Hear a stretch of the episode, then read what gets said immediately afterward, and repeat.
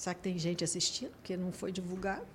Tem sim. Oi, pessoal! Sejam bem-vindos à Rádio da Costureira. Mais um episódio em dia e horário especial dessa vez, inclusive. Nós estamos aqui há algumas semanas já pegando vocês de surpresa com esses episódios especiais, inclusive batendo um papo aqui antes do episódio entrar ao vivo, porque a Marlene estava se questionando: será que vai ter alguém assistindo já que não foi divulgado?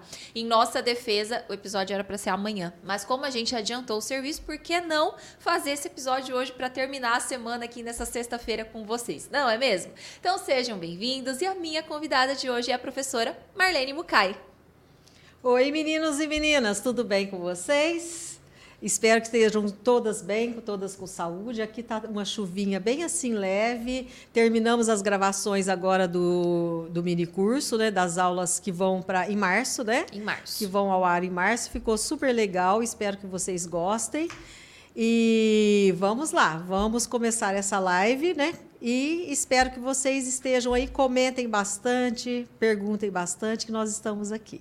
Eu sei que elas vão chegando. Primeiro que a nossa equipe já vai, já deve inclusive ter disparado uma mensagem avisando. A gente tem muitas pessoas nos nossos grupos que vão clicar lá no link, vão entrando, mas mesmo assim, vai deixando seu comentário aqui, você que está chegando, curtindo essa live, se você gosta do nosso conteúdo, dando o seu Boa, no... boa noite, não, né, gente? Vou dando o seu boa tarde para nós. E hoje nós vamos bater um papo aqui junto com vocês, porque sempre que a Marlene vem aqui para a rádio, o assunto fica focado, óbvio, em costura e modelagem, né? Que é uhum. é disso que a gente gosta de falar, disso que vocês gostam também. É isso que a Marlene domina. Mas hoje a nossa proposta para esse episódio é trazer um pouco mais de um pouco mais de vida é, vida real além da costura. Um pouco mais de sonhos, de desafios para quem está nessa área ou para quem ainda não está nessa área da costura, mas quer entrar. Afinal, fevereiro acabou de começar, o ano está começando. Ah, tem gente que fala que no Brasil o ano começa só depois do carnaval. Discordo um pouco, porque para mim parece que 2024 já teve muitos meses, já trabalhei bastante. Marlene, tenho certeza também, que também. Também. Mas há quem diga que só começa depois do carnaval, então o ano ainda está no começo. Marlene, é, eu queria que o nosso papo de hoje começasse assim, então, de você conversando com o pessoal, porque para quem nos acompanha, para quem acompanha você, acompanha os seus mini cursos de modelagem, como esse novo que vai ter em março, sempre pensou em trabalhar com costura e modelagem, só que sempre fica para o ano seguinte, né? Esse ano não vai dar, ano que vem eu começo. Ou porque já tem um emprego e tá naquela estabilidade, tem medo de largar essa estabilidade e arriscar em algo que parece, né, a princípio uh, incerto. incerto, como a costura. Afinal, depende do serviço chegar para essa pessoa, para o dinheiro entrar, ou até aquela pessoa que já costura, já tem esse histórico e quer de fato trazer renda para dentro de casa, realizar esse sonho, mas ainda não conseguiu que, que você tem para dizer para começar 2024 para essas pessoas que querem de fato aprender a costurar? Bem, olha, é, eu, eu tra sempre trabalhei com costura e, como vocês sabem, eu fui professora né, de ensino médio de escola né, é, pública e particular durante 20 anos. Só que eu sempre fazia alguma coisa para vender nesse meio termo. Então, eu sempre fazia as duas coisas. Então, se você tem um emprego que você tem medo de largar, primeiro comece fazendo nas horas livres poucas coisas, não precisa ser muito. Vamos supor, ah, vou fazer, digamos assim, uma bolsa do que o William né, é, ensinou no curso do o Menino Costureiro. Sim. Vou é, fazer uma customização de uma peça que a Viviane ensinou. Né? Vou fazer uma roupinha e vou vender. Vou tentar vender para lá na minha firma, lá para as pessoas que eu conheço, pelos parentes que estão nos grupos do WhatsApp. Você começa assim, aí você vai vendo a saída, você vai vendo se as pessoas gostam, você vai testando aos poucos e você vai caminhando com as duas coisas. Você não precisa largar uma coisa para começar outra. Uhum. Você começa fazendo a experiência. Então, assim, ó, durante 20 20 anos, eu fui fazendo um monte de coisas paralelo e fui trocando à medida que aquilo ali não dava certo, eu fui indo de acordo com a maré até conseguir abandonar tudo e é, me viver especificamente da costura, né? E da venda de, desses produtos. Olha, uma coisa que vocês têm que colocar em mente. Vamos, vamos ver, falar o que, que é costurar. Primeira coisa, tudo que você tem na tua casa foi passou por uma quase que tudo passou por uma máquina de costura. O sofá que você senta foi costurado. Então é um nicho, é um Sim. ramo da costura. A cortina que está né, na, na sua janela, a toalha que está na sua mesa, o pano de prato que você enxuga a louça, uhum. né? A luva que você usa para pegar a panela, uhum. é, a toalha do banheiro foi feito por uma costura, né? É, as bainhas da toalha de banho. Então assim, quase que tudo que tem na tua casa passou pelas mãos de uma costureira. Sim. E as roupas que você veste, que seu marido veste, que seus filhos vestem, passou por uma costureira. Ninguém anda pelado.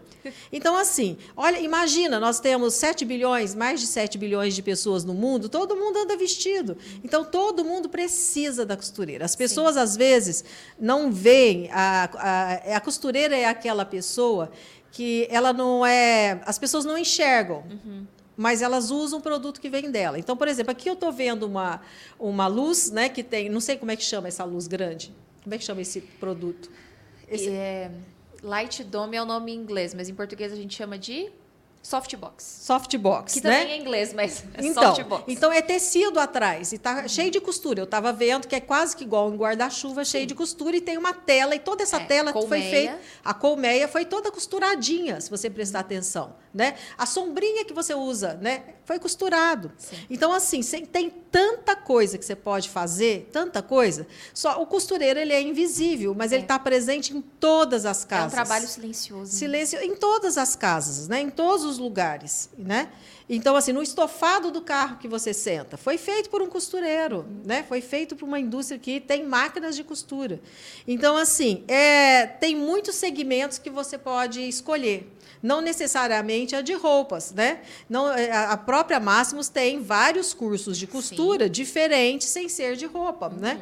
Então é, é um universo. Então são muitas possibilidades. É você achar o seu caminho.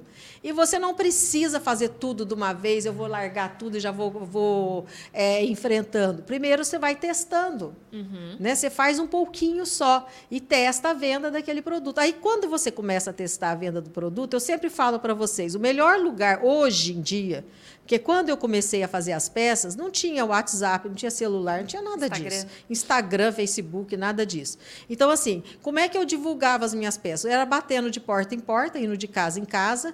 Eu dava aula na escola, no horário que os professores se reuniam para tomar o café quando os alunos estavam no recreio, que antigamente chamava recreio, hoje Sim. fala intervalo, né? Eu vendia as minhas coisas, então eu levava a minha mala. Eu ia para a faculdade, eu levava sacolas carregadas das coisas que eu tinha feito durante a semana para vender para os outros colegas. Uhum. E eu ganhei dinheiro assim. Então, hoje já você ganha, você, a chance sua é maior, porque você tem como você divulgar. Então, assim, alguns conselhos básicos. Não brigue com ninguém. Não se envolva em política não se envolva em religião, não fique batendo boca, a opinião sua é só sua, dos outros é dos outros. Porque todo mundo é seu cliente. Sim. Então, você, por exemplo, tem lá o grupo do WhatsApp da sua família. Não vai encrencar no grupo do WhatsApp da sua família, no grupo do WhatsApp da firma, no grupo do WhatsApp da sua escola. Entre em todos os grupos que você puder, né, do prédio que você mora, né, do bairro. Entre em todos os grupos, seja legal com todo mundo, uhum. porque o serviço de venda é um serviço de prestar serviço. Sim. Você está é, é, levando para a pessoa um produto que você fez.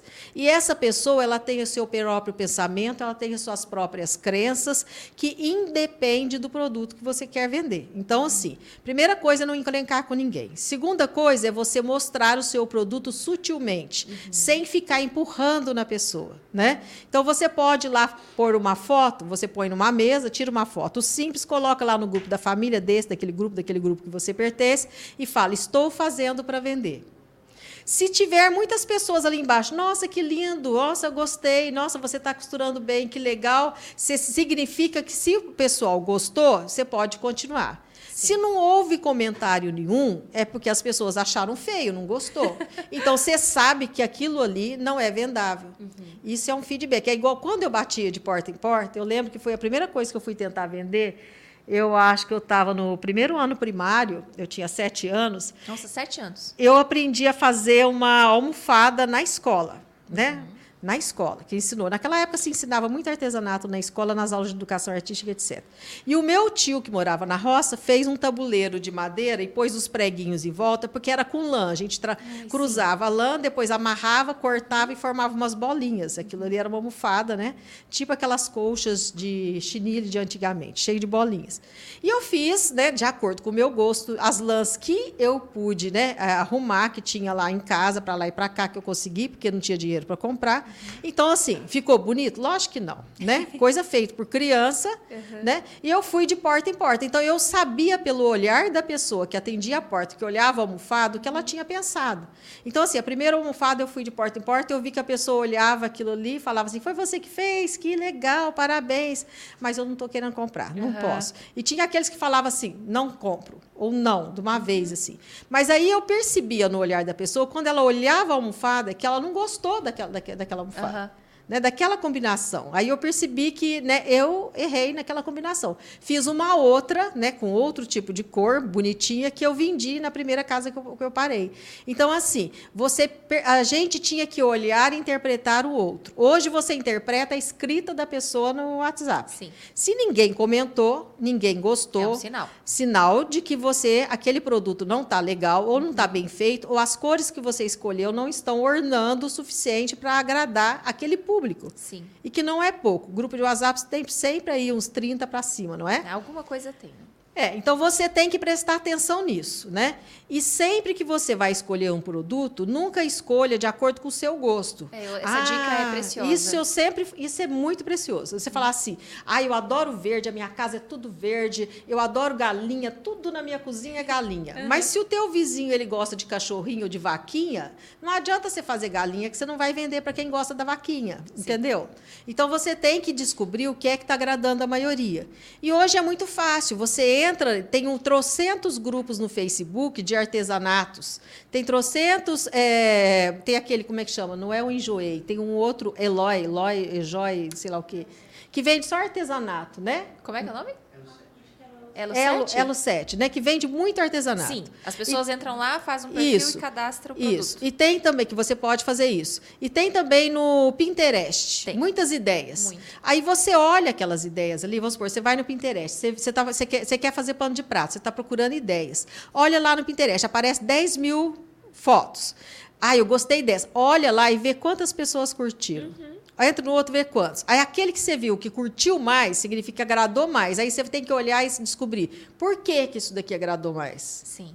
Né? É o desenho ou é a estampa? Às vezes é a estampa, não tanto. Às vezes você vê um trabalho de pano de prato, de barrado, você vê assim, nossa, mas isso é tão simples. Por que, que esse agradou mais do que aquele que é muito mais difícil de fazer? Uhum. É porque a escolha da estampa que foi colocado ali, do barradinho que foi colocado ali, uhum. é, combinou mais, foi mais agradável aos olhos. E aquilo que agrada aos olhos vende mais. Sim. O belo vende mais, né? O ser humano ele gosta do belo, da beleza. Então a beleza vende. Então assim, a beleza do produto, o capricho, ser bem feito, a beleza da blusa, a beleza do, do, da bijuteria, né? Então assim, a beleza da roupa de cama, né? Sim. Se você vai ver, vai entra numa loja, por exemplo, antigamente o que existia em tudo quanto é cidade interior era casas pernambucanas. Ah, a, a, cidade que não tinha hoje, né? casas né? pernambucanas, a gente falava que era uma cidade muito atrasada. Então uhum. quando as casas pernambucanas pernambucana chegava numa cidade, significava progresso. Uhum. A cidade tem até casas pernambucanas. Aquela cidade é muito boa, tem até casas pernambucanas. Uhum. Então, assim, vendia cama, mesa e banho. E eu lembro da minha cidade, de, eu passava sempre na porta para ir para a escola, eu ficava olhando, né? Olhava, vendia tecido, uhum. vendia basicamente tecido. Então, assim, você tinha lá aquela seção de tecido para roupa e a seção. E tinha tecido que, que você olhava lá, passava uns tempos que eu achava bonito, passava uns tempos e não tinha mais. E tinha aquele que passava meses e meses, o coitado estava lá. lá. Então, significa o quê? Que aquela cor, aquela estampa, não era o que os outros gostavam. Eu lembro uma vez, né, que meu pai, assim, quando a gente era criança, tinha uma coisa assim. É, chegava no, é, ele era vivia assim como se diz quem vive da agricultura ou vive de qualquer coisa referente o meu pai no caso ficava comprando e vendendo gado você ganha dinheiro uma vez só no ano Uhum. Então, quando você ganhava dinheiro naquele ano, você tinha que comprar arroz para o ano inteiro, feijão para o ano inteiro, óleo para o feijão para o ano inteiro. todo mês, né? E no final do ano comprava-se tecido para fazer roupa para o ano inteiro. Pro ano inteiro. E o meu pai ia lá nas casas pernambucanas, comprava aquele tecido que estava encalhado, porque ele era mais barato, né? E comprava quase que a peça inteira e para vestir a família. Era eu, minha irmã e minha mãe. todo mundo igual. As três com a mesma roupa. Sim. Eu lembro de uma vez de um tergal, que era um tecido barato naquela época, que seria o correspondente hoje do Oxford. Sim. Que ele era usado para fazer calça social, mas calça social barata. Uhum. Né? Seria o Oxford hoje. Mas ele não é igual ao Oxford, ele tinha um pouco de diferença. Mas era um tecido que desfiava muito e seco e igual. E comprou vermelho. Meu porque Deus. aquele vermelhão já tava tinha encalhado. saído de moda, estava é. encalhado para minha mãe fazer vestido para ela, para mim e para minha irmã. Minha mãe tinha horror de vermelho, a minha irmã também. Eu adorava, mas a minha irmã. Eu lembro que a minha irmã tinha uma raiva do vestido que fazia para ir na missa, tinha que ir com aquele vestido vermelho, e nós duas como dois par de vasos. Né? Então, assim, é, naquela época, era muito comum se vender o que era mais barato, principalmente Sim. as pessoas compravam o que o dinheiro tinha, não se importava tanto com a beleza das cores, uhum. né? E se virava com aquilo que o dinheiro dava. Uhum. Hoje não é assim.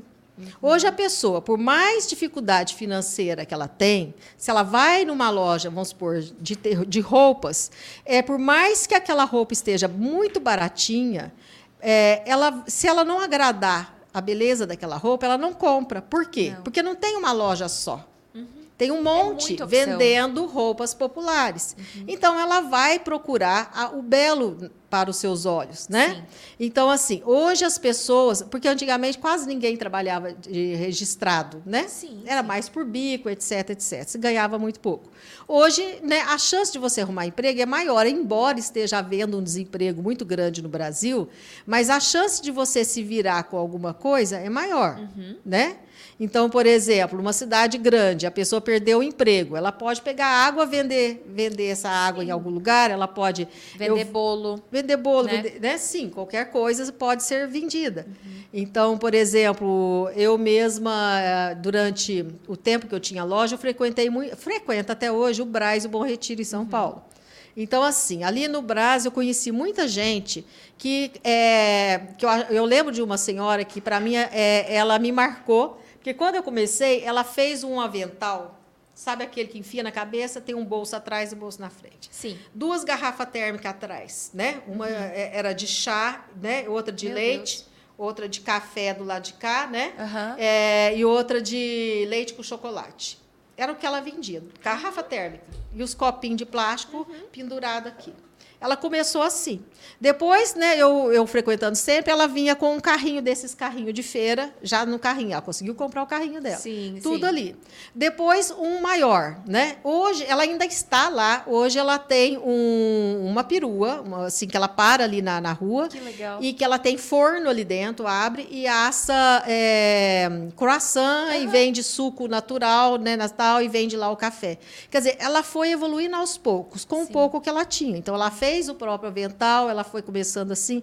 Então, assim, você não, não queira começar um negócio lá de cima. Você Sim. sempre vai começar aos poucos. E à medida que você vai melhorando, você vai evoluindo e vai comprando mais, investindo mais e vai crescendo, uhum. né?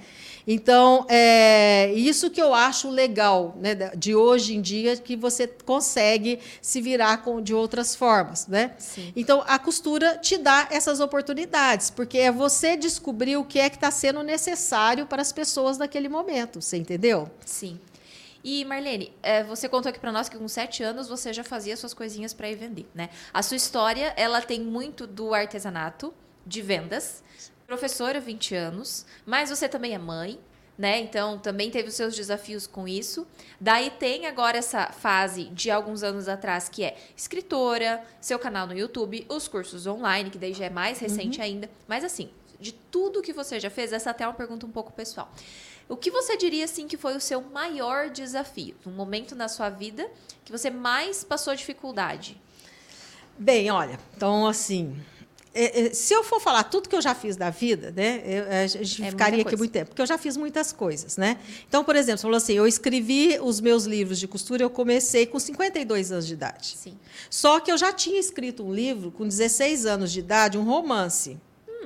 Essa Então, eu não sabia, essa é E- então, eu escrevi um que eu não sei, não tenho mais ele, ninguém tem, porque assim, eu escrevi o romance, né? Eu lia muito, eu lia quatro livros por semana, né? de- Desde assim uns 11 anos por aí, eu tinha uma biblioteca na cidade, então eu fiz a, a ficha no nome da minha mãe, do meu pai, da minha irmã e meu. Eu e a minha irmã ia uma vez por semana e pegava quatro livros e a gente lia os quatro livros, né? As duas. E eu me encantei com o universo dos romances e resolvi escrever um romance. A minha mãe pegou esse livro, leu, ela achou que estava muito indecente, pro- pro- né? Porque tinha né, aquelas coisas de adolescente, ela Aham. achou que não estava assim que, né? Ela queimou o livro. Meu Deus. Ela simplesmente pôs uma caixa, pegou fogo e falou assim: que aquele tipo de coisa que eu escrevi, eu não podia nem falar. Né? Ela achou, para a cabeça dela, uma pessoa né, criada né, de zona rural. Naquela época, é, né? né, que tinha. é, porque eu sou lá dos anos 70, né? E dos anos 80, era uma época que as moças se casavam virgem, que ela ficava falada, que tinha, ficava marcada porque, por causa de qualquer coisinha que fizesse, né? Então ela achou que não era é, né, Adequado. adequado, né? E eu ia mandar esse livro, já tinha até uma professora que tinha lido, né? E tinha uma colega que tinha corrigido, que era muito boa de português, e eu ia enviar para uma editora que era de Belo Horizonte, que essa professora ia enviar. Minha Aham. mãe queimou o livro. Pois Na é. época eu fiquei assim, arrasada, decepcionada, assim, muito triste e parei de escrever. Não quis escrever mais nada, né, a partir daí. Aí quando assim, o que que aconteceu para eu escrever os livros de técnicos, né? Porque o que eu escrevo são técnicos. Então assim, eu tinha loja, é, eu dei aula, né, durante tempo, fui fazendo as coisinhas, dava aula em Minas, História e geografia. história e geografia. né? E Que, às vezes quem não te conhece acha que era aula de costura. não, mas eu dei aula de OSPB, moral e cívica, Sim. dei aula de técnicas de, de primeiros socorros, porque eu fiz curso de enfermagem. Eu dei aula de muita coisa, né? Dei aula de matemática, cheguei a dar aula de um monte de coisa que eu mesma não tenho capacidade, mas eu dava aula. né? eu, eu, ou seja, eu pegava muita substituição com 16 anos, porque eu não Sim. podia pegar uma escola efetiva. Pela então, com idade. 16 anos, a primeira aula que eu dei foi de primeiros socorros na zona rural. Porque eu fiz um curso de enfermagem pelo hospital, dado pelo hospital, a, a professora achou que eu tinha me saído bem e já me mandou para a Imater, e a Imater me mandou para a roça para dar esses cursos de primeiros socorros. Entendi. Ela me deu um livro, a, a professora lá do hospital, né? Ela me deu um livro, falou assim, ó, estuda aqui os primeiros socorros, vai lá dar aula e fui. Aham. Adorei dar aula, né? E a partir daí eu peguei muita substituição de professores. Professor de matemática ia faltar, mandava eu no lugar. Tá. Aí eu tinha que correr atrás da minha irmã, porque eu era péssima em matemática, para ela ensinar aquele exercício ali, para eu chegar lá na aula, dar o exercício e saber, pelo menos, explicar se o aluno viesse perguntar aquele exercício. E assim eu fui na vida. Eu sempre me joguei. Ah, não sei, mas eu aprendo. Entendeu? Então, assim, ah, tem que dar aula disso, vai lá e dá, né? Ciências.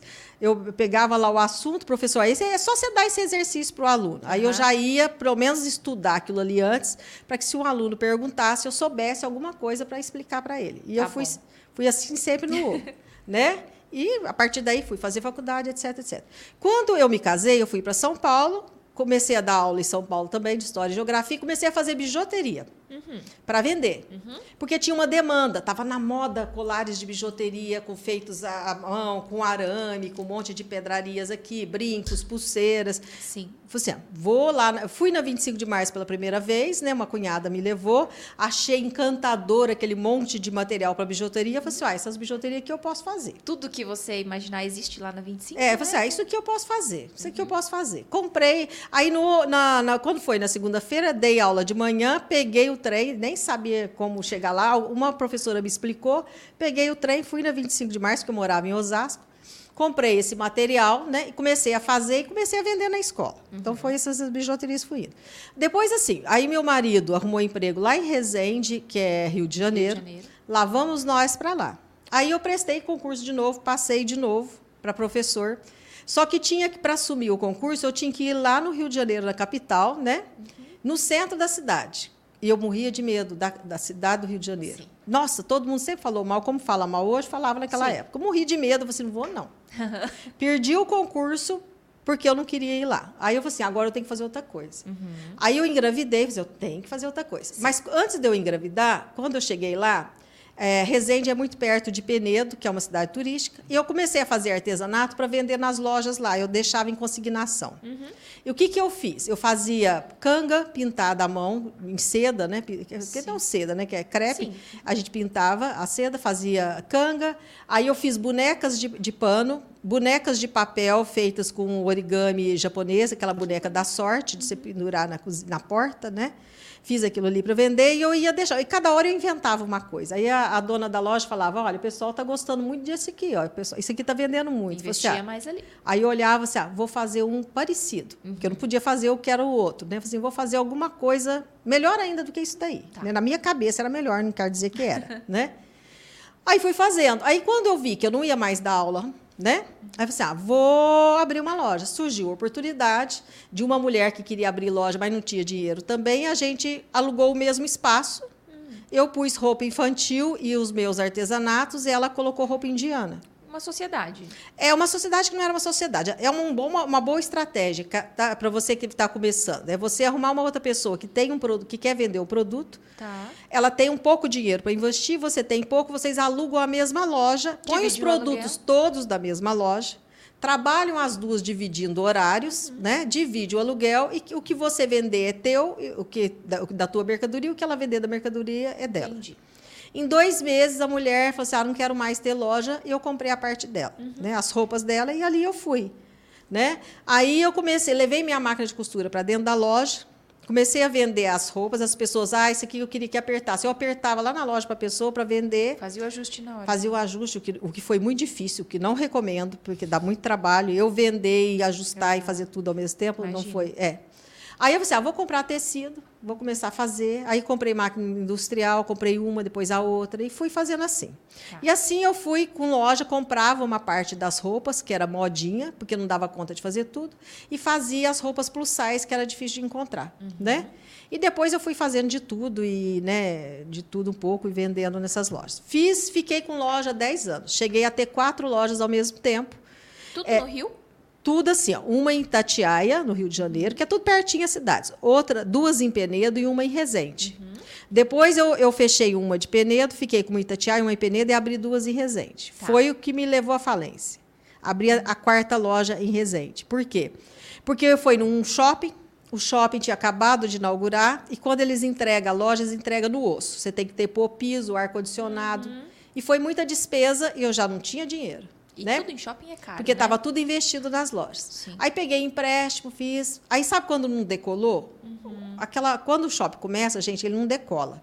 Tá. Você entrar num shopping que acabou de abrir, não decola. Uhum. Né? Porque demora, demora cinco anos para o shopping pegar. Uhum. Para ele pegar mesmo. As pessoas, Até as pessoas daquela cidade entrar na cultura. Naquela cultura de frequentar aquele lugar naquele Sim. lugar. Leva cinco anos. Né? Por isso que tem, durante cinco anos do começo de um shopping, fica abrindo e fechando loja, abrindo e fechando loja. Uhum.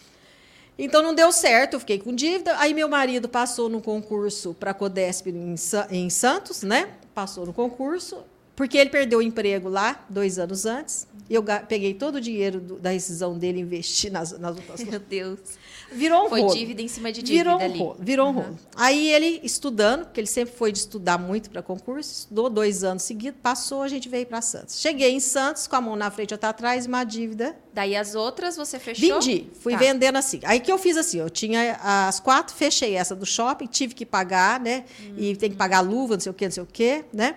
Aí fiquei com, a, com, as outras três. Aí o que, que aconteceu? Fechei essa para pôr a mercadoria nas outras. Sabe quando você fica sem dinheiro para comprar mercadoria? Ixi. Aí eu fecho essa, pego as mercadorias dessa, distribuo nessas duas uhum. e mantive essas duas, uma de Penedo e uma de Resende, por um ano, né? Uhum. Eu morando lá e meu marido em Santos, até que eu vi assim, não, eu tenho que morar em Santos. Uhum. Com o marido, né? Casei, não vou ficar casada Sim, morando num lugar e ele outro, cidade. né? Fui morar. Mantive a, uma das lojas, fechei a outra, joguei a mercadoria tudo numa, mantive uma loja por um ano eu longe. Uhum. O que não é uma boa coisa, porque o que engorda o negócio é os olhos do dono. Sim. Né? Isso é um, uma grande lição, porque é verdade, né? Uhum. É, não que a funcionária não fosse boa, ela era excelente. Mas é assim, tem detalhes que você é, levou anos para aprender. Sim. Que é fazer uma vitrine. Que só você sabe, só você conhece. É, não é nem que só você conhece, mas é que você tem a experiência de saber o que vende, o que não vende Sim. na vitrine. Uhum. Porque assim, se você tem loja, a vitrine conta muito. Uhum.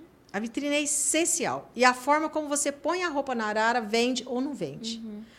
Porque assim, eu até tenho aí um vídeo meu no YouTube eu ensinando, falando sobre isso, como posicionar as roupas na arara, como você fazer uma vitrine. Ah, eu já vi esse seu né? vídeo. Uhum. Porque assim, se você põe na vitrine uma roupa de cada cor, você já não vende. Uhum. Você tem que fazer uma, uma coisa que orne, que combine, uma coisa bonita para atrair o Tem cliente. ter uma harmonia. A roupa tem que estar muito bem colocada no manequim, nem que seja com, cheio de alfinete atrás, mas ela tem que estar assim, que a pessoa olhe e vê, nossa, a roupa tá bonita. Né? Que você põe só joga lá em cima, né? Você vê, nossa, essa roupa veste mal, tá torta, né? Vai ficar torta em mim também. Então, são detalhes. Uma arara, se você põe tudo misturado, a pessoa chega naquela loja, vê tudo misturado, você não enxerga nada. É, tem muito e não tem nada. Sim. Você tem que estar com as peças todas divididas por cores, né? Igual hoje eu vi lá na. Fui na loja da Camila aqui hoje, de tecido, e tava assim, os tecidos, tudo distribuídos por cores.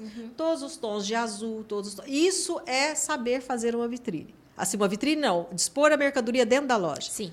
Porque se Organizar. tivesse aquele tecido tudo assim, misturado, a pessoa vê, ela não acha nem graça. Não. Agora, se tá tudo por cores, igual as roupas, tudo pendurado na arara, todos os vermelhos, depois vem os laranjas, depois os amarelos, depois né, vem os verdinhos, os azuizinhos, tudo assim como um arco-íris.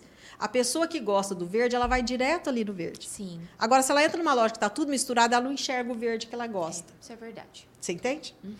Então, esses detalhes, que isso é que acabou assim, o meu negócio enfraquecendo, porque eu não estava lá para fazer isso, né? Esse é um exemplo, né? Voltando aqui. Aí, quando eu cheguei em São Paulo, ah, em Santos, eu já estava com 50 anos, falei assim, eu vou fazer o quê? Tá. Entrei no Facebook para poder ver assim, de costura, o que, que eu vou fazer? Eu comecei a falar assim, ah, vou fazer vestido e vender no atacado, vender para lojas. Até fui em algumas lojas de Santos, vendi, vestidinho de festa, bonitinho, e vendi artesanato lá em Penedo. Fiz mais algumas coisas, eu fiz até um que vendeu bem, foi um porta é, escova de dente, pasta de dente, etc., que a gente enrola, e um assim de, de rolo, e um estojo de rolo de papolápis, que eu acho que tem no meu, no meu YouTube também ensinando a fazer, não sei, um dos dois eu sei que tem. É, e mandava para lá. Mas aí eu, aí eu comecei a ver ideias no Facebook, nos grupos de costura, e eu vi que o que as pessoas estavam ali no grupo de costura, pra, pela mesma coisa minha, ideias ou Aham. saber costurar. Sim. E começaram a fazer perguntas. E eu vi que tudo que as pessoas perguntavam, eu sabia responder. Porque eu já tinha feito de tudo. Sim. Ah, como é que eu prego uma manga? Por que, que essa manga não deu certo? Aí eu comecei a desenhar à mão e mandar as respostas para as pessoas, que eu sempre gostei de ajudar, assim, né? É, e fui fazendo. Aí as pessoas falaram: ah, por que, que você não põe isso daqui num lugar que a gente possa achar esses moldes seus? Que esse esquema que eu ponho no site. Aí, é, uma professora, me perdoe eu não lembrar o nome dela, eu acho que é Fernanda, ela tinha um site, eu falei isso essa semana para você. Sim, estava contando. Ela tinha um site chamado Cortando e Costurando. Quem começou lá no, no Facebook, ali em 2013, 14, vai lembrar dela. É, eu sei que o sobrenome dela é de Paula, né? E ela tinha um site chamado Cortando e Costurando. Era assim, ela era professora do Senai e o, ela explicava a modelagem daquele, daquele sistema do Senai, que você pega letra com letra, procura aqui e vai lá. Né? E era muito bom, muita gente consultava. E ela falou para mim, ela escreveu no particular, falou, Marlene, cria um blog Sim. e cadastre, ou um canal no YouTube e cadastre no AdSense que você vai ver que você vai ganhar um dinheiro. E eu fiz, né? Não sabia fazer blog. Pus o meu marido, deixei meu marido louco para ele fazer um para mim. Ele fez, mas muito assim, deixou lá meia boca e eu tive que resolver e aprender a fazer, Sim. né? E acabar, né? Ele fez bonitinho, não vou dizer que ele fez o primeiro, ele fez, mas tinha detalhes, lógico, ele não sabe costurar, e não sabe o que era importante ter Claro. no tema, né? E eu fui modificando e aprendendo. Aí eu comecei a colocar quatro moldes só, que era o tamanho, né? Era 36, 38, 40 e 42. Sim.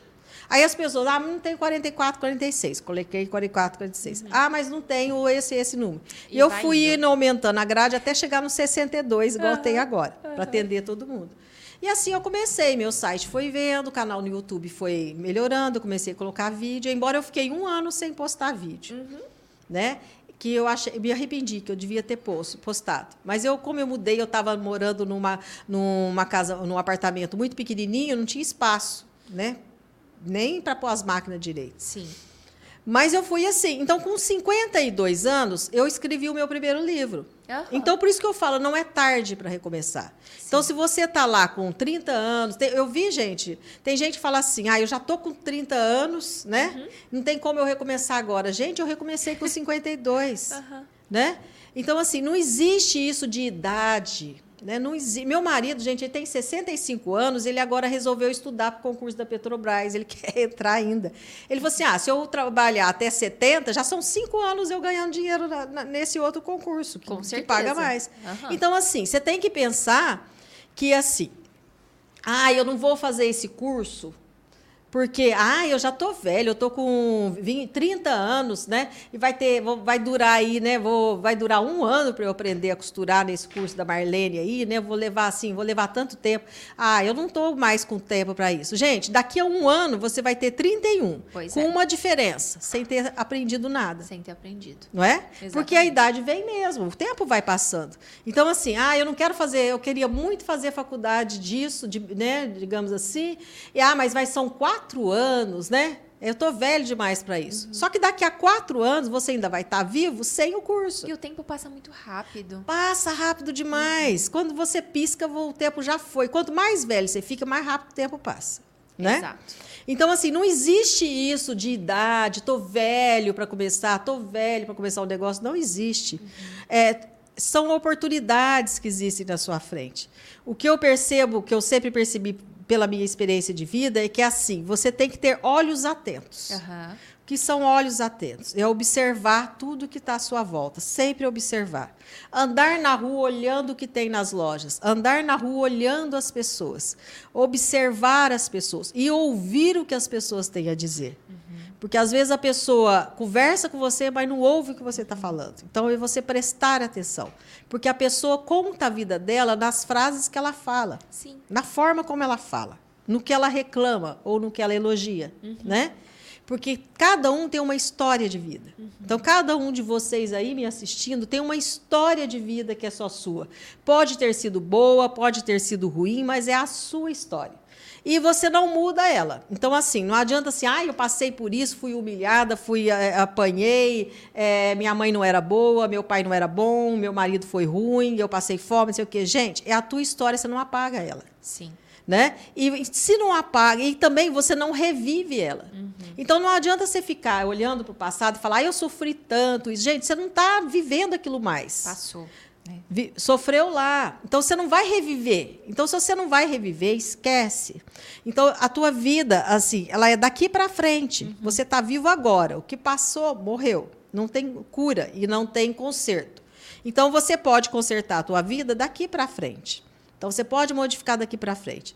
E tem muitas oportunidades. Mas quando você está prestando atenção só aqui, né, vivendo só isso aqui, ou seja, está amargurando isso aqui que você está vivendo, que você não está gostando, você não enxerga as oportunidades que você tem à sua volta. Exatamente. Você se coloca como vítima Como e vítima. o mundo inteiro... Então, se eu chegasse lá, quando eu cheguei lá em Santos, eu ficasse amargurando o prejuízo que eu tive, que não foi pouco, gente, foi muito prejuízo. Ah, eu acredito. Que eu perdi muito dinheiro. Então, se eu ficar amargurando aquilo que eu perdi, que eu ficasse lá, lá, ai, tadinha de mim, perdi Uhum. esse dinheiro. Se eu tivesse feito, se eu não tivesse aberto aquela loja, se eu ficasse no C, o C não faz história. Para começar, não faz história. Então, se eu tivesse ficado pensando naquele passado ali, eu não teria visto as oportunidades que estavam ali na minha frente. Na minha frente, na frente do meu computador velho, que era um computador velho que quase que precisava bater nele para ele pegar. Então, assim, as oportunidades foram vendo ali, foram sendo colocadas na minha mão. Então, por exemplo, né, como eu falei, a, a de Paula, do site Cortando e Costurando, ela me deu essa primeira luz. Sim. Né? Então, assim, eu nunca conversei com ela pessoalmente, eu não a conheço pessoalmente, mas eu tenho ela no meu coração, porque ela me deu uma dica Aham. que eu nunca vou esquecer, né? É, assim como outras pessoas. Então, por exemplo, aquela pessoa que viu meus desenhos falou assim, Marlene, eu queria esses desenhos para mim. Não tem você como você deixar eles em algum lugar para eu ver? Sim. Então, é, foi uma outra oportunidade que estava surgindo ali. E eu fui abraçando essas oportunidades. Sim. À medida que eu fui abraçando essas oportunidades, eu fui criando o meu caminho, traçando a minha estrada, uhum. né? Digamos assim. Então, quando eu vi que eu tinha desenhos demais ali no site, eu falei assim, por que, que eu não posso... Assim, aí me falaram assim, por que, que você não faz um livro para explicar como é que você faz? Sim. Aí eu fiz o meu primeiro livro escrito à mão, gente, desenhado à mão, igual põe os desenhos no site. Uhum. né? Aí eu mandei imprimir os livros numa gráfica, né? Ficou até assim, bonitinho os livros, mas com muitos erros meus de desenho, desenho mal, até mal feito. E foi o primeiro livro e eu vendi todos. A partir daí eu falei assim: não, agora eu tenho que melhorar, eu tenho que fazer uma qualidade de livro igual os livros de modelagem que existe à venda no mercado, Sim. né? Mais chiquezinho. Aí eu fui aprender qual o programa que se usa. Aí eu estava dando aula na, na, na, num outro site, né? Uhum numa outra, e a moça que trabalhava com designer lá, ela falou assim: ó, o programa que a gente usa aqui é o InDesigner, uhum. que é um programa para fazer livros, revistas tal. E eu fui aprender a mexer com esse trem. Falei assim: ó, se tem esse programa, eu sei mexer na internet um pouco, vou aprender. Gente, só para vocês terem uma ideia, porque a gente pode aprender tudo, porque com 50 anos, quando eu, com 52, quando eu fiz o meu primeiro livro, eu não sabia escanear. Nossa. Eu não sabia. Eu fiz todos os desenhos, fiz as páginas, tudo aqui. Aí o cara da gráfica tem que mandar em PDF. Eu não uhum. sabia nem o que, que era. Uhum. Tem que escanear e mandar em PDF. Eu não sabia, comprei a impressora e eu não sabia mexer. Como é que faz? Como é que escaneia? Meu marido falou assim: ah, se vira aí. aí o que, que eu fiz? Peguei, fui num supermercado que tinha aquele um quiosque de, de informática, assim, tipo, não uma era uma lan house. house. Não era uma lan house. Uhum. Era tipo assim, ele fazia esses pequenos serviços e é, vendia tinta de impressora, sim, sabe aquelas coisas? Uhum. Aí eu fui lá e falei assim: olha, eu preciso escanear isso aqui, né? Uhum. Assim, ela falou assim: ó, vai demorar uma hora. Eu disse, não, tudo bem, eu espero. Aí eu fiquei esperando aqui, olhando ela lá, mexer. Ver como é que ela fazia. Como ela fazia. Aí eu fiquei assim, ó, levei tempo, porque uhum. ela fazia, eu não tinha, eu tinha vergonha de perguntar. E eu fiquei observando até que eu entendi como que era feito. Falei assim, ah, isso daí agora, daqui para frente, eu não vou errar mais. Uhum. Vou fazer.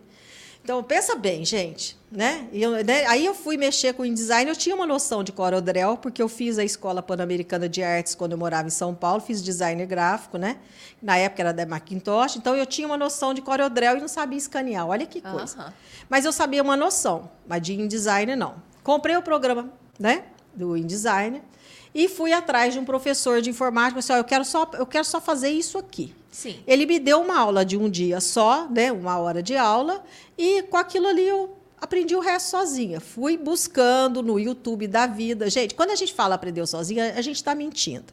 Porque muita gente fala assim, eu aprendi a costurar sozinha. Não, você tem uma fonte. Sim, sim, sim. Ah, eu aprendi tudo sozinha, só consultando o YouTube. Então não foi sozinha, foi o YouTube. Quantas pessoas estão no YouTube ensinando, né? É, é. né? Uhum. Só professor de corte e costura tem mais de 4 mil no YouTube. Uhum. Né?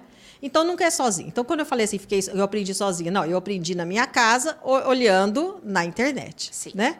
Em sites, etc. E fiz o segundo livro, que quando foi imprimir, a, a, a, gráfica ela fez tudo errado, trocou as imagens, saiu uma meleca.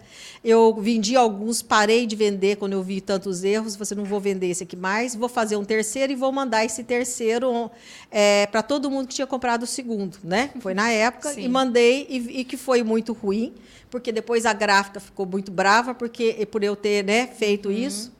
Aí depois, né, eu fui, achei uma gráfica que produzia e vendia no site, até achar vocês e até a gente vender com vocês. E assim, depois do, do primeiro livro, do segundo livro, do terceiro livro em diante, eu peguei o Sim. embalo. E hoje são e fui, 11. São 11 livros. 11 e fui fazendo, livros. né, aos poucos, e estou fazendo o, o de moda festa que, e noiva que eu termino esse ano.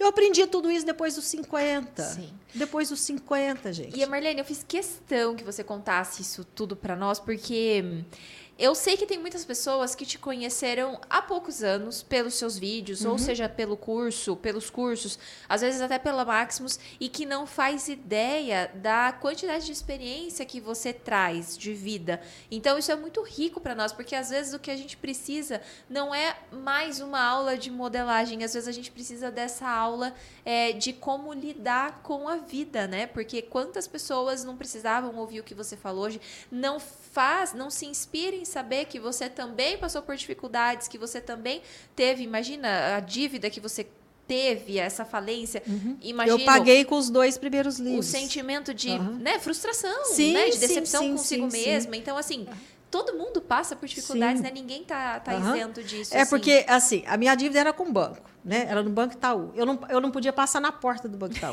Me dava uma tristeza, porque eu, Eu tinha imagino. que pagar aquilo ali. Todo dívida mês. é uma coisa que você não Sim. pode. né? Aí, assim, marido ajudando, marido cobrando. Tô pagando tua dívida, não sei o quê. Por que cobra mesmo?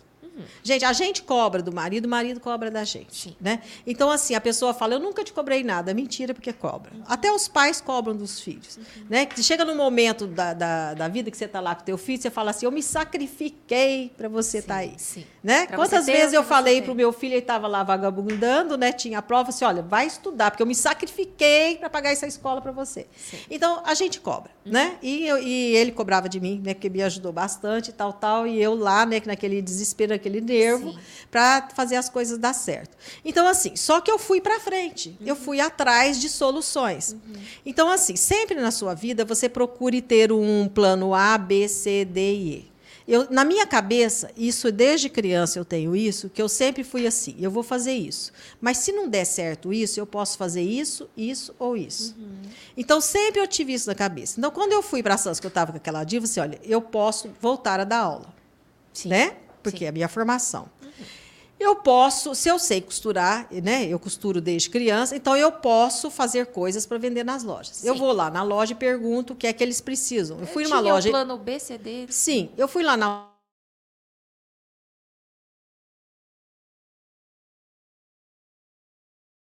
atrás, Sim. porque você tem que ir atrás, né? Então assim, era o meu plano B. Aí tem o plano C do artesanato, foi, né? E o, o- o- e o livro veio caiu assim, de, de- foi uma oportunidade que eu não tinha nem pensado nele. Sim. Mas quando a pessoa me falou, né? Ó, por que, que você não escreve um livro? Assim, vou escrever. Por que não? Por né? que não? Aham. Quando falou do site, né? Assim, por que não? Né? Vou procurar, não sei fazer, mas eu aprendo. Porque Sim. tudo se aprende, ainda mais hoje que tem o, o professor YouTube. É. Antigamente a gente falava assim, o pai dos burros era o dicionário, Dicionário. Aurélio. Hoje Sim. o pai dos burros é o YouTube. É o YouTube. Porque ele te ensina tudo. Aham. Né? E tem todo, todos os professores de todos, alguns que você vai gostar, outros não. Tem muita gente que ensina uma coisa que não vai dar certo, mas você a- a- procura outro que vai ensinar que vai dar certo, né? E você vai, né? Então, assim, você não precisa, não tem como, é, as coisas não caem de paraquedas. É você que tem que ir atrás Sim. né? E prestar atenção nas oportunidades que tem. As oportunidades são iguais para todo mundo? Não, não, não, não são. Certo? Lógico que quem é nascido em berço de ouro, que tem bastante dinheiro, ele tem mais chance de fazer mais coisas que vai gastar mais dinheiro. Sim. Se você não nasceu em berço de ouro, você não tem né, dinheiro para fazer, você tem que procurar coisas que não precisa de dinheiro. Então, por exemplo, para eu criar o meu site, eu não precisava de dinheiro, ele era gratuito. Sim. Para eu aprender no YouTube, eu não preciso de dinheiro. Uhum. Para eu fazer as minhas primeiras, quando eu comecei, que eu estava lá fazendo as bonequinhas de pano, eu peguei retalhos que eu tinha, Sim. né? Inclusive roupas minhas que eu cortei e transformei em roupas, né? Então assim, você tem que ver o que, que tem na sua mão para o próximo, próximo a você, que você pode transformar em outra coisa e vender. Sim. Então, por exemplo, é como a moça lá que eu falei do Braz, que ela vendia café, né? e E, leite, né? Era o que ela tinha. Só que ela estava num lugar, num bairro cheio de gente, né? É igual lá, por exemplo, em Santos, tem o, o porto e cheio de caminhoneiro. Então, Sim. uma vez eu falei até para uma moça que trabalhava para mim, ela disse que tava, ela estava com quatro crianças para cuidar, ela estava fazendo faxina.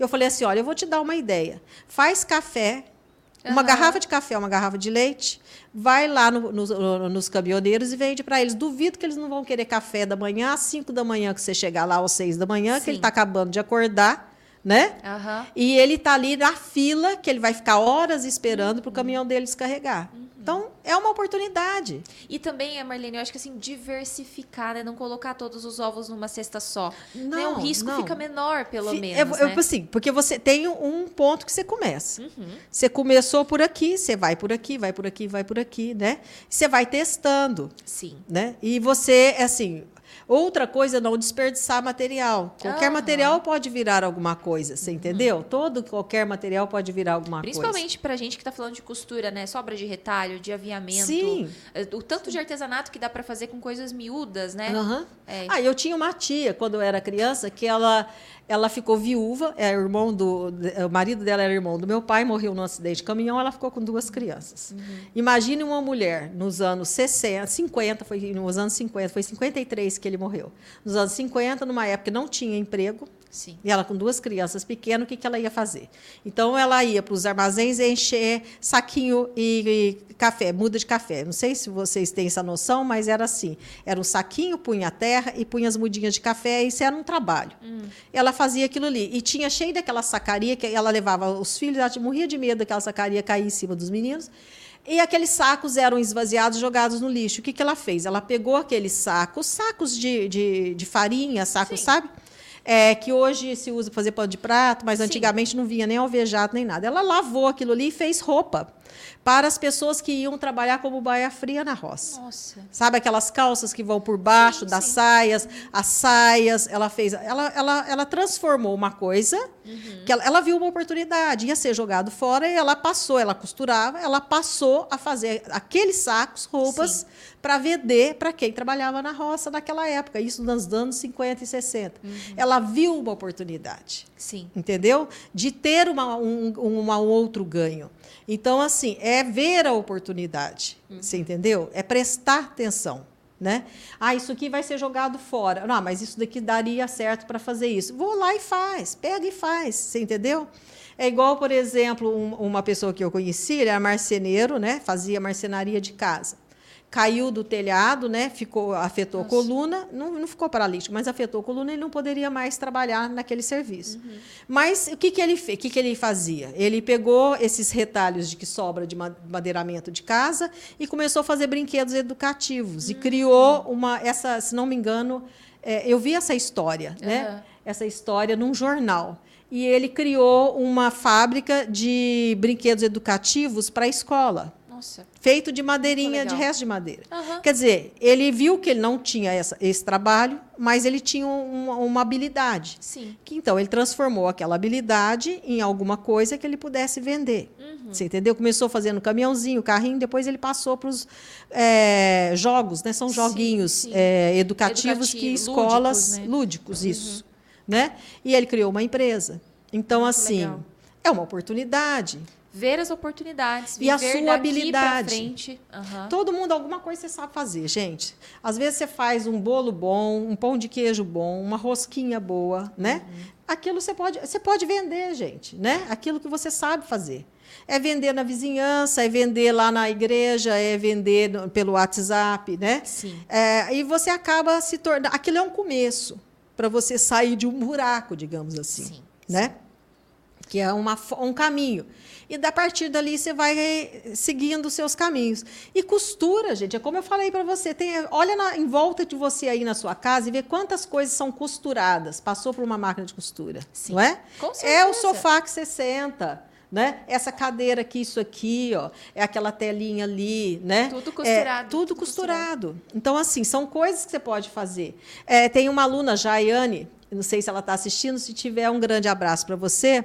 E ela é um exemplo disso. Ela começou assim, bem crua, no, no curso, né? Você lembra, sabe dela eu também? Eu sei, sei. Ela é lá das turmas pilotos. Lá das turmas, turmas pilotos, das primeiras turmas. Sabia pouca coisa. Ela foi melhorando, foi melhorando, melhorando. Ela está muito boa na costura agora. Uhum. Aí, recentemente, ela mandou assim, era uma grade, sabe daquelas cadeirinhas de criança? É uma, sabe, uma cadeirinha de criança, né? não sei se é, né? Uma cadeirinha. E alguém deu para ela, queria que ela fizesse a capa. Tá. E não deu a capa, porque jogou a capa fora. Uhum. Deu só aquela grade. Eu falei assim: ó, agora que você vai ter que fazer, você vai ter que pegar papel e ir colocando por cima e criar um molde. Sim. Menina, ela mostrou a foto, ficou uma gracinha. Mas ela fez, ela fez exatamente, ela fez o molde, ela descobriu como deveria ser uhum. feita aquela capa e ela fez aquela cadeirinha, que era só uma grade de ferro que virou a cadeirinha. Que bonitinho. Então, assim, ela não desistiu. Ela poderia ter falado, ó, oh, sem a, a, capa verdadeira eu não posso fazer. Uhum. Ela, ela é aquela pessoa que ela, ela pega um desafio e ela vai atrás até conseguir fazer. E isso ela foi Sim. crescendo. Então, assim, se você está começando na costura, se você vê um desafio, vai atrás de aprender aquilo ali. Não Sim. desiste, né? Então, ah, eu não sei, eu aprendo, né? É. Então, tudo que você não sabe, você pode aprender. Então, você não pode é, desistir, né? De, ah, a primeira dificuldade eu não vou fazer, não. Ah, é muito difícil isso daí. Aí já é, você já está. É, como se diz? Se boicotando. Se boicotando. Você já está se boicotando. Você já está, assim, é, fracassando. É, uhum. Porque, sem tentar. Sem ter começado. Porque se você não tentar, se você não começar, né, se você começa, você tem 50% de chance daquilo agradar e 50% de chance de não. Mas se você não faz de jeito nenhum, você tem 100% de chance de dar errado. De, não fez? Né? Agora, você fez, você pode agradar 90%. Às vezes você faz uma coisa ali, né, a pessoa, todo mundo gostou. Tem chance de ninguém gostar? Tem. Mas é por isso que você tem que começar de pouquinho em pouquinho. Né? Você não tem que fazer em grande quantidade. Igual Sim. eu, comecei com meu livro escrito à mão. Né? É o que eu podia e que seria barato para mim naquele momento. À medida que ele vendeu, eu né, fui evoluindo, fui melhorando, fui aprendendo a, a lidar com. Até hoje eu ainda estou aprendendo muita coisa né, de, de design. Vocês veem que os meus livros estão evoluindo no desenho, eu vou melhorando. Até no meu site. Se vocês pegarem lá os primeiros moldes, lá os mais antigos, vocês vão ver que não tem quase que informação, porque eu não punha. À medida que as pessoas foram falando, ah, mas como é que fez essa cava? Como é que fez esse, esse círculo? Aí eu fui pondo, né? fui acrescentando, fui acrescentando. Se você pega um molde hoje meu, né, lá do site, vê que ele tem muito mais informação do que de 5, de, cinco, de 10 anos Atrás, né? E, Marlene, você falou da Jaiane, que é uma das alunas que é lá da turma piloto. Que turma piloto significa a primeira turma do seu curso. Uhum. E hoje a gente estava conversando ali no estúdio, gravando, que você está com 58 mil alunas. Nossa! Você já parou para pensar o que, que é 50? Porque assim, eu tenho até um pouco de dificuldade de imaginar. 58 mil pessoas é, muito, é maior que muitas cidades. É maior do que a cidade que eu nasci, pelo menos. Uhum. Né? Por aí. Uhum. Então, são 58 mil alunos. Nos dois cursos, né? Não só... Não, desculpa. Todo mundo me olhando porque eu falei o número errado, né? 28 28. Aí eu achei que você falou 58, eu falei assim, nossa senhora, não, não é era... que na escola inteira é 50. Daí ah, eu tá. coloquei o 8 a mais. Eu ah, tá. Não, é 28. Desculpa, uhum. gente. 28, 28. mil alunos. Uhum. É. é muita coisa. É muita coisa. E assim... É, eu respondo muitas perguntas por dia. Sim. Né? É, mais 28 de 200. mil alunos dá trabalho, né? É, mais de 200 perguntas por dia. Entre lá na plataforma, nos grupos do Face dos alunos, né? Então, assim, ó, é, até como é que eu faço? Então, por exemplo, eu tenho um monte de papel eu aproveito qualquer retalhinho de papel. Não jogo nada fora. Eu fiz uma, ela sabe A gente disso. no estúdio sabe né? Eu recorto, eu, eh, não me joga esse papelzinho fora que vai servir. É cada bronca que a gente leva. Os aí, meninos que sabem, porque é eles que organizam. Porque eles vão lá quando. e já vai, né, jogando fora e eu peço, né, tal. Aí eu ponho tudo debaixo ali do teclado. Aí eu venho uma pergunta, a menina faz uma pergunta que tá, que eu preciso de mais informação para ajudar. Aí eu falo assim, ó, me passa suas medidas de busto, ombro, é, e largura de braço, que é para eu entender por que, que a manga não deu certo com a cava ou alguma coisa para eu entender aonde está. Aí ela me passa. Só que eu vou ter 200 200 pessoas na frente, eu não vou lembrar dela mais nem da ah, pergunta. Uhum. Aí eu anoto no papel, fulana de tal, né? É, pedir essas uhum. medidas, é, né, a cava no, a manga não coube na cava, o, a, o, a manga ficou grande demais para cá. Aí eu anoto aqui, aí no dia seguinte ela vem com as medidas, aí eu vejo, ela pôs essas medidas, então eu vou olhar aqui quem, né? Sim. É ah, era essa aqui, uhum. né? Porque senão eu esqueço, porque é muita gente para eu responder. Então é cheio de papelzinho embaixo com o nome de vocês, com as, com as dúvidas, né? Às vezes é no Facebook, eu falo assim, ó, falta, manda foto. Aí eu tenho que escrever o nome da pessoa e falar assim, ó, eu pedi foto. Aí eu tenho que voltar lá e procurar, né, a pessoa para ver se ela colocou a foto para eu lembrar. E às vezes passa alguma, né, que você acaba é, não anotando ou não dando tempo e, e, e, se perde. Mas é assim que eu, que eu respondo Sim. vocês vocês, tá? É assim que eu tento lembrar de, das coisas que vocês vão perguntando. E tem aquelas que estão sempre perguntando que marca mais, que a gente não esquece, né? É, que assim, né, que, por exemplo, tinha uma moça que morava na França, que ela me escrevia sempre em francês, porque ela é francesa. Eu lembro dessa aluna. Né? Uhum. E ela, ela também ela começou bem crua na modelagem, ela queria fazer roupa para ela, porque ela não encontrava, ela é tamanho plus size. E ela teve muita dificuldade no início, então ela fazia muita pergunta e eu tive muita dificuldade de responder e traduzir para o francês, porque eu não sei francês. Então eu tinha que traduzir no Google, enviar para ela, ou traduzir o que ela escreveu, mas quando você traduz no Google, alguma coisa que é da, da região dela, o Google não sabe, ele é, joga qualquer outra palavra lá. Sim. Aí deu muita dificuldade para eu entender as dificuldades dela, até que um dia ela pôs uma foto da roupa que ela fez, mas ficou perfeito, estava perfeito. Ela que até legal. parou de fazer pergunta. E ficou perfeito nela. Me deu um orgulho tão grande dela ter conseguido, uhum. porque ela teve muita dificuldade para chegar nos ajustes. Porque, gente, não existe modelagem perfeita. Se alguém fala a minha modelagem é perfeita, não é. Tá? Por quê? Porque a modelagem é plana, é papel certo? E a fita métrica, ela mede, vamos supor, eu expliquei até isso no curso, ela mede uma medida, né? Eu vou pegar a fita métrica aqui e vou medir meu busto, vamos supor, deu 105.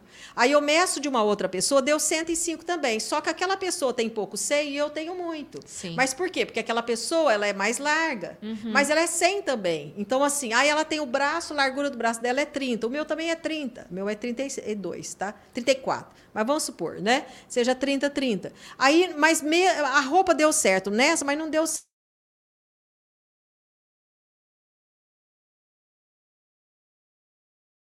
precisa de ajustes. Sempre vai ter um ajustezinho. É um ajuste de cava, então ela tem que ser testada. Você fez o molde, fez um papel, põe o papel em cima na frente de você. Como eu Sim. ensino, tem no curso uma aula, tem também no meu é, é, YouTube uma aula ensinando a. Se escreve papel de seda, Marlene Mucay, você vai achar essa aula. Uhum. Que é eu ensinando a você testar no próprio papel, no próprio molde de papel, antes de você cortar no tecido. Sim. Por quê? Porque assim, tem sempre um ajustezinho, porque você pode ter aqui mais fundo, aqui mais gordo, ou ser mais assim, ou ser mais assim. A fita métrica é tudo reto, é tudo círculo. Sim. Né? E o papel também é plano. Você vai ter que transformar em 3D. Você é 3D. O que, é o 3D? Largura, profundidade e comprimento, né? uhum. né? Que você tem, ó, né? Largura, comprimento, e profundidade. Né? O papel não, o papel é só 2D, ele só tem largura e comprimento. Né? Então, é, sempre vai precisar de um ajuste. E isso é por isso que não é uma coisa assim que você vai. Ah, aí eu fiz aquele lá daquele método, não consegui aprender tem que aprender, conhecer o corpo, aprender os Sim. ajustes. E nos cursos eu recheei eles com técnicas de ajuste em todos os, né? E continuo ensinando técnicas de ajuste através do YouTube. Quando surgem perguntas de um determinado, aquilo ali é transformado em vídeos no YouTube. Todos os vídeos meus que tem no YouTube, desde que eu comecei com os cursos, são para responder alunas uhum. do curso, para melhorar, aumentar informação. É praticamente uma fonte inesgotável de conhecimento. E é, falando em modelagem, falando em curso, Março, mês que vem, temos o mais novo mini curso gratuito de modelagem e costura com a professora Marlene Mukai. Essa já é a sexta edição, né, Marlene? Sim. Desde que você tá com os cursos de modelagem aqui na Maximus, uma vez por semestre tem um mini curso. Uhum. E nós teremos então em março, que já é daqui uns dias, né, pessoal? Daqui uns dias você já vai encontrar link aqui para se inscrever. A gente já vai começar a divulgar todo esse material que nós preparamos. E aqui atrás da professora Marlene, nós temos nos manequins as peças que a, ela vai ensinar. Que é, deixa eu só pedir o pessoal trocar de câmera aqui, que a professora Marlene vai ensinar neste mini curso de março, que é o casaqueto estilo Chanel, uma peça nova, né, Marlene? Claro, sempre são peças diferentes, mas é uma peça mais chiquezinha, como você diria. Né? É, é porque assim, eu, eu sempre gosto de escolher para os mini cursos peças que não sejam difíceis de fazer e peças que sejam atemporais. Uhum. Por que atemporais? Porque não adianta eu pegar uma peça que está muito na moda, porque ele pode. O Brasil é muito grande, o mundo é muito grande. Tem é, pessoas do, do mundo inteiro que nos assistem, né? Brasileiros tem, aliás, assim, tem mais brasileiro fora do Brasil do que dentro. Você tem brasileiro em Portugal, Itália, etc, etc. E muita gente que são meus alunos no curso. Então, não adianta eu pegar uma peça que está muito na moda é, no Rio de Janeiro, se não está na moda no Rio Grande do Sul. Uhum. Né? Ou uma peça que está bombando em, em, na, entre os artistas, se a maioria das pessoas não gosta daquilo ali. Uhum. E se lá na Europa ninguém nem sabe que aquela peça existe. Então Sim. eu procuro peças que sejam atemporais e que é, sejam clássicas. Uhum. Simples assim. Então, assim, o casaqueto, de todos os casacos que existem, é o mais clássico, né? É, você vai falar assim, ah, mas tem o blazer que também é clássico. Só que o blazer, você tem épocas que ele está com gola bicuda, é do gola redonda, ele muda muito gola, comprimento, tem hora que ele é mais curto, tem hora que ele é mais comprido. Sim. O casaqueta é sempre no mesmo comprimento, é sempre com o mesmo tipo de decote, ele está hum. aí desde as décadas de 40, desde que Coco Chanel criou, né? Esse modelinho aí. Então, ele é bem clássico. Então, assim, e dá para você modificar. O casaquete você pode fazer ele longo e transformar em sobretudo, você pode fazer com transpasse. Eu ensino tudo isso no curso. Fazer com transpasse, colocar botão, e se você quiser colocar gola, você pode colocar, colocar gola, ele vira um casaco comum, né? É. O vestido, eu escolhi um vestido que, que tem a manga mais caidinha, uma manga simples, né? Uma cava simples e fácil de fazer, um vestido de corte assim levemente acinturado, mas mais larguinho. Um modelo simples que dá para fazer em moletom, dá para fazer em tweed, dá para fazer em malha, dá para fazer, né, em viscolaicra, é, dá para fazer em linho. A gente trouxe as peças numa da lã e o lã batida e o outro no tweed, que são tecidos mais de inverno, uhum. mas no mini curso você dá muitas dicas para quem quer fazer em malha Sim. porque, gente, como você falou, o Brasil é muito grande, tem pessoas que nos acompanham, que vão participar, que moram em estados que nem faz frio. Sim. Né? Então, você é, dá várias dicas né? de outros é. tecidos é. que podem ser utilizados também. Aqui eu coloquei, fiz ele aqui de manga comprida, mas ele pode ser feito de manga curta, sim. ou ele pode até tirar a manga ele vira um vestido quase que de manga japonês. Sim, sim. Né? E vira o um casaqueto dá para fazer de linho. Sim, fica de linho, lindo, fica né? bonito. Dá para fazer né, de moletom, moletinho, né? moletinho. né? Dá para fazer de diversos, gabardine, brim, né?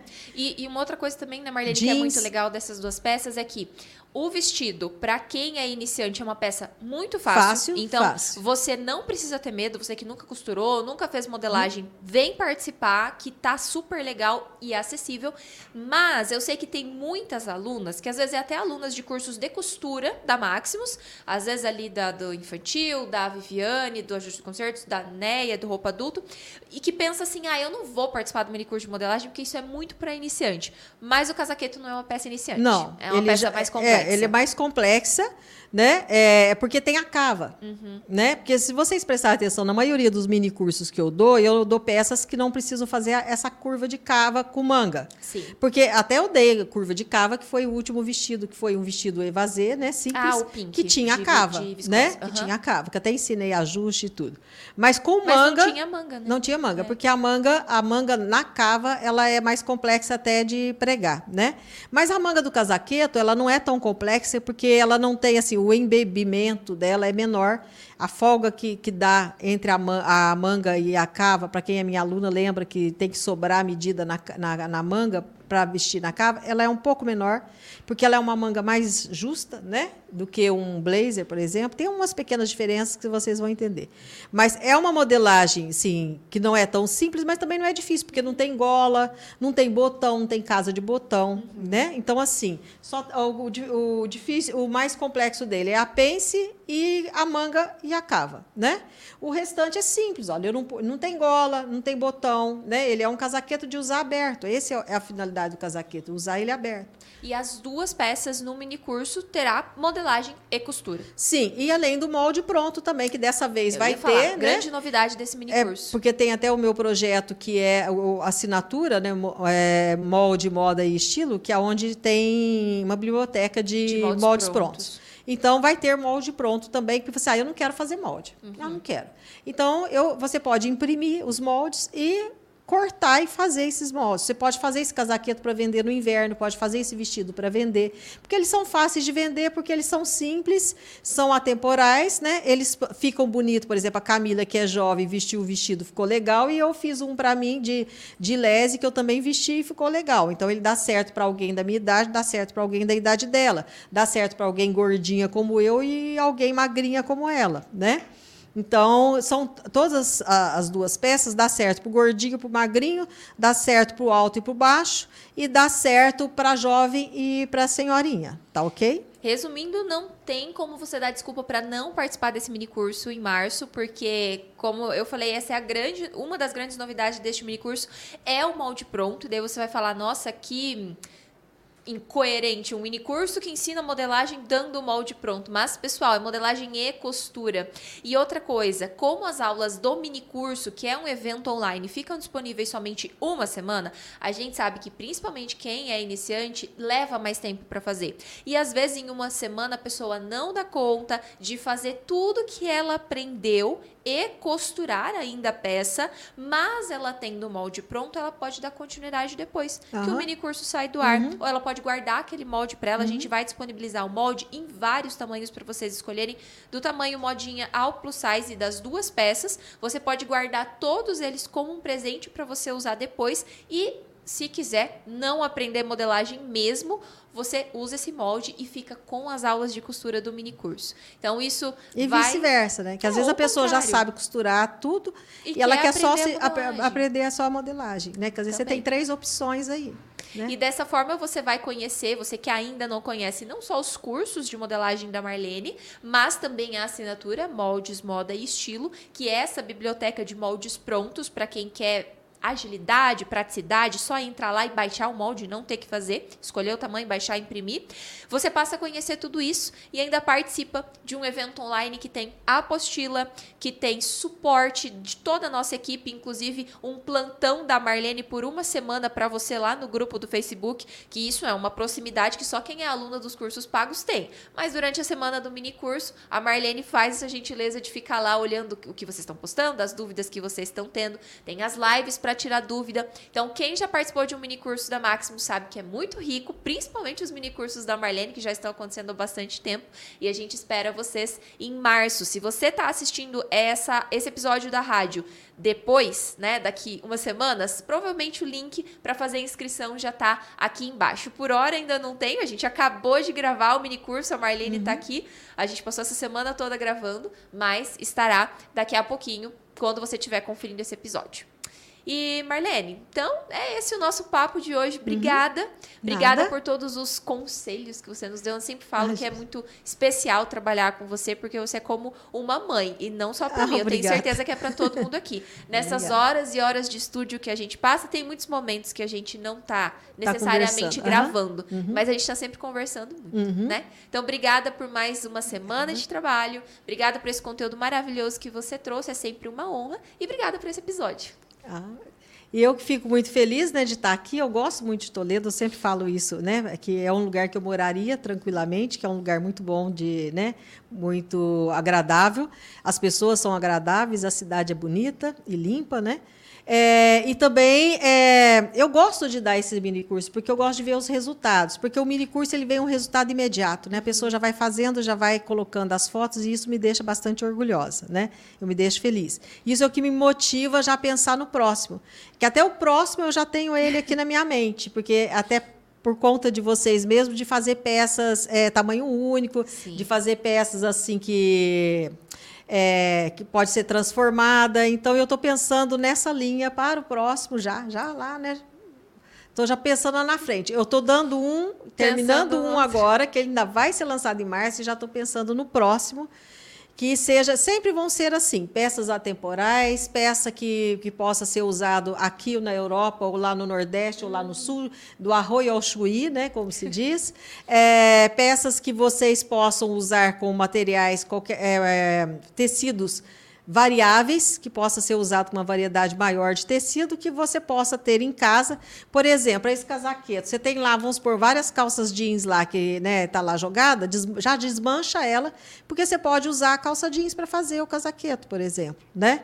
Se, já é uma, uma coisa. Né, você pode usar, por exemplo, vamos supor que você tem uma mantinha lá, um cobertor bem fininho, uma mantinha fininha, você pode desmanchar ele para fazer o vestido que fica legal, né?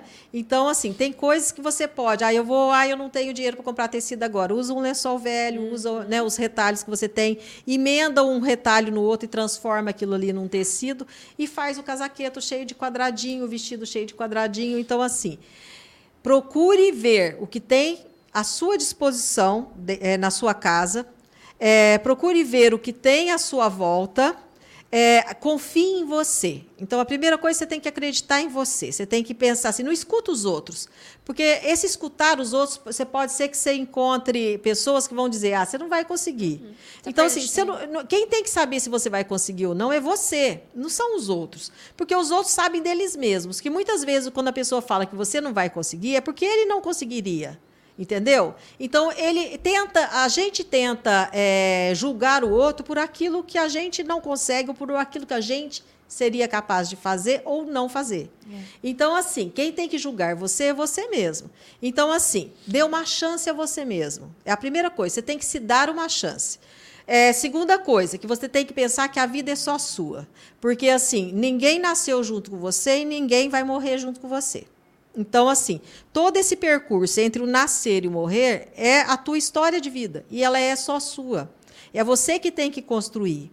Então é você que tem que sair. Se você não está feliz, é você que tem que mudar. Ah, eu não estou feliz nesse lugar que eu estou morando. Então é você que tem que sair daquele lugar e mudar. Porque você não vai mudar as pessoas à sua volta. Então você falar assim: todas as pessoas que moram comigo eu não gosto, eu não gosto das pessoas, meus vizinhos, eu não gosto do bairro, eu não gosto dessa cidade. Então o problema é você que tem que mudar. Porque aquelas pessoas você não vai mudar. É você. Ah, e as pessoas falam que eu não vou conseguir, que eu não vou, que não vai ter jeito, que eu sou burra, não sei o quê, não sei o quê, que as pessoas falam. Não. Você é isso que você pensa de você? Aquilo que as pessoas estão falando é o que elas são, não é o que você é.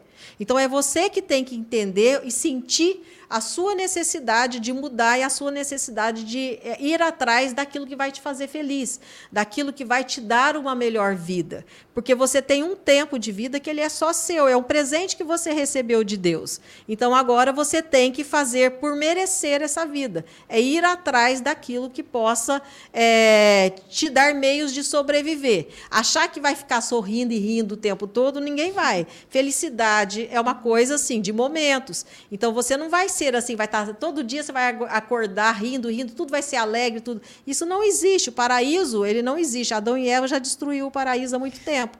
Então você tem que saber que aonde você está, né, no local que você vive, é viver melhor é uma obrigação sua. É você que tem que ir atrás de procurar meios de ter uma vida melhor, você entendeu? O caminho é só seu, a estrada é só sua, e você que tem que escolher por qual delas que você vai seguir né? E tentar sempre escolher o melhor caminho. É fácil? Lógico que não é. É, uma, é muito difícil, dá muito medo. Você se arrisca muito e dá muito medo, né? E, e no meio do caminho vão ter pedras e muitas vezes você vai ter perdas, porque a gente não ganha o tempo todo, né? Mas você tem que ter força o suficiente para sempre levantar e continuar seguindo em frente.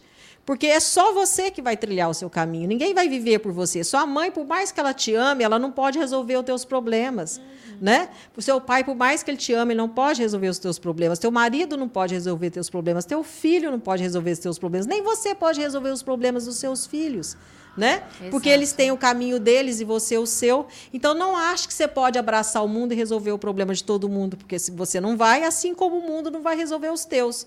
Teus problemas são seus e você que tem que procurar resolver eles. E vive melhor quem melhor sabe resolver os problemas. Porque viver é resolver problemas, gente. Eu acho que não existe uma finalidade. A, a finalidade da vida é essa, é resolver problemas. Porque você resolve um aqui, aparece outro ali. Quando aquilo está tudo resolvidinho, bonitinho, aparece um outro problema. Isso é a vida, né? Então vai resolvendo os problemas de pouco a pouco e esquece o passado, gente. Deu errado atrás, você não vai viver aquilo de novo, né? Esquece tudo que passou. O ser não faz história, né? Ah, se isso tivesse acontecido, nossa, se eu tivesse feito isso, isso não existe. E você projetar tudo no futuro. Ah, se o, né, eu fizer assim amanhã, ah, se eu resolver isso amanhã, se eu for para lá amanhã, não, gente. Você está aqui vivo agora. Então agora você resolve os problemas de agora. Entendeu? É isso. Eu espero que vocês reflitam sobre tudo isso com muito carinho e que esse episódio tenha sido tão especial para vocês quanto foi para nós. São palavras muito fortes e reais, né?